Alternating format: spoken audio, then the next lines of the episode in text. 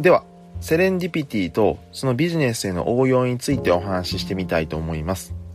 セレンディピティというのは、偶然の幸運を手に入れる力のことを言います。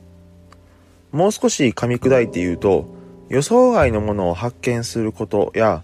何かを探している時に探しているものとは違う別の価値があるものを偶然見つけることとかその能力のことを言います。セレンディピティがビジネスに生かされた例としては 3M のポストイットとか Twitter、コカ・コーラ、サランラップ、電子レンジなど、まあ、たくさんあります。ではですね、なんで最近セレンディピティというものが注目されるのかというと、オンラインを主軸とした新しい生活様式ですとか、インターネットによって情報が溢れつつも、その情報とかニーズっていうものが分断されているということに理由があると考えています。まず一つ目のオンラインを主軸とした新しい生活様式という点についてですが、新型コロナの影響で生活様式が一気に変わりましたよね。今まで当たり前だった飲み会、旅行、映画、アーティストのライブとか、人が多く密集する場所、移動っていうものを避けるようになって、オフラインからオンラインを主軸とした生活様式に変わっています。オンラインが主軸になったことで、物理的に距離のある人同士でもビジネスを進めることができるようになったり、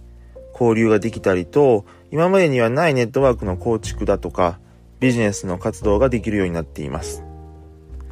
一方で、オフラインのように偶然性、まあ、つまりセレンディピティみたいなものが生まれにくくなっていて、予想外のつながりとか発見、そういったものを見つけにくくなっています。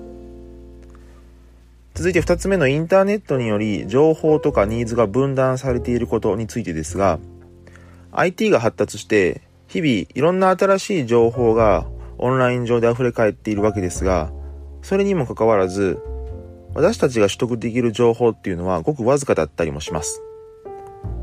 検索結果っていうのは SEO 対策がされた記事が上位表示され、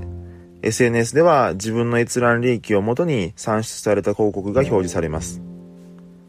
これらっていうのは自分の興味の範囲内でしかなくて、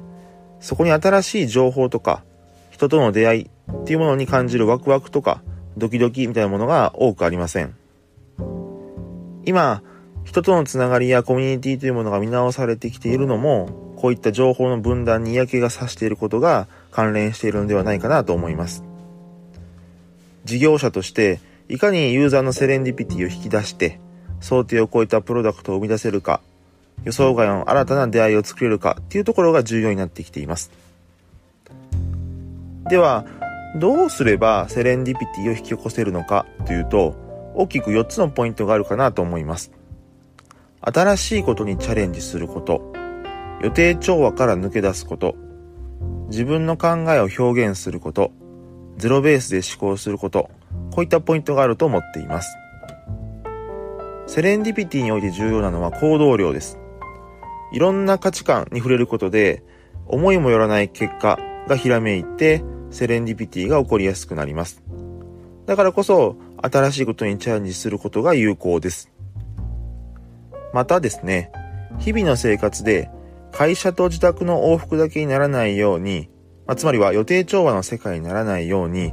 週末はちょっと出かけてみたりですとか、社外の人とコミュニティに入って交流するなどして、考えとか視点が閉鎖的にならないようにすることも有効です。他にはですね、自分の考えやアイディアを頭の中に留めておくのではなくて、SNS で発信したり、周りの人に表明したりすることで、自分では思いつかなかったアイディアをもらえたりします。あとは、お金、時間、スキル、人脈、住む場所とかですね、こういったいろんな前提を一旦無視してゼロベースで思考することで、今までには想像もつかなかったアイディアの結びつきっていうものが起こりやすくなります。これらがですね、セレンディピティというものを引き起こす確率を高める上で、えー、重要なポイントかなと思いますので参考にしてみてください。はい。ということで今日はここまでとしたいと思います。また明日の放送もご期待ください。